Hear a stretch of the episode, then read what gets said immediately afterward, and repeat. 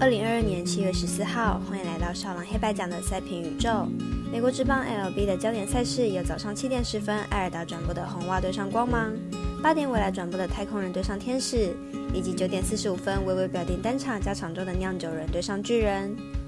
足球方面来看，南韩 K2 联赛在晚上六点开打的 FC 安阳对上光州。以上精彩赛事让我细说分明。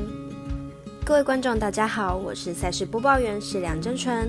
我们免费分享赛前评论，请带您使用合法的网络投注。所有赛事推荐仅供参考，喜欢就跟着走，不喜欢可以反着下。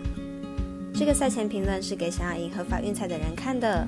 如果你不是彩迷，也可以了解一下，不要觉得是浪费时间。如果你是认真想要了解台湾运彩的玩法，请留在这边，因为这里的分析将会帮助到你。明天的焦点赛事将以开赛时间顺序来进行赛前评论。早上七点十分开打的红袜对上光芒，是由艾尔达转播。马上来看看两队攻守状况。红袜目前战绩四十七胜四十二败，目前近况为三连败。本场推出 Crawford 担任先发，本届二胜二败，防率四点五零。Crawford 的近况理想，近两场表现都是力投五局以上，并且失分控制在一分以内，状况相当理想。光芒目前战绩四十八胜四十败，目前近况为三连胜。本场推出 Russman 担任先发，本季五胜三败，防率三点一一，近况上有些差强人意。虽然近两场的失分都能有效控制，但投不满五局是目前最大的问题。两队本场会是本系列赛的第四场，已经连三场赢球的光芒，本场力求系列赛横扫。但以先发投手的状况上来看，红袜的先发状况更为理想。看好本场比赛，红袜一吐怨气，可让分胜。早上八点还有未来转播的太空人对上天使，戴国祥平进来绝好调，明天又会拿出什么样的成绩呢？太空人本场先发 Voldus，本季客场成绩比在主场优异许多，十场先发就有九场是优质先发，而且十场比赛十分都不超过三分。明天面对天使，应该还是有压制力的。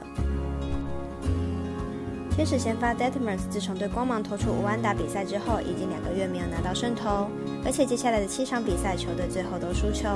明天对手太空人又相当会打左投手，因此看好本场比赛太空人让分过关。九点四十五分有微微表定单场加场中的酿酒人对上巨人，来看看两队的攻守状况。酿酒人本场先发 Burns 本季七胜四败，防御二点二零，本季被打击率依然不到两成。一百零六点一局，还送出了一百三十四次的三振，客战能力也不在话下。巨人本场先发 Roden，本季八胜五败，防御率二点七零，本季表现依然出色。上一场面对教士，缴出了九局完投胜，仅被打三支安打掉一分，状态火烫。两队都派出各自最信任的投手，而且近况都相当的好。不过本季巨人对战右投表现较差，而且牛棚较不稳定。因此，看好投手群更加出色的酿酒人，可不让分获胜。足球方面来看一下南韩 K2 联赛的比赛，晚上六点有 FC 安阳对阵光州，来看看两支球队的近况。光州为韩国 K2 联赛的第一名，球队在主场作战时候表现优异，取得了十一胜二败的优异成绩。客队 FC 安阳为联赛中的第二名，球队实力也是不错的。但面对光州的主场，安阳应该无法从客场全身而退。光州近期状态平平，球队近六场成绩一胜四平一败，而安阳的成绩相对好一些，球队近六场打出四胜二平的成绩。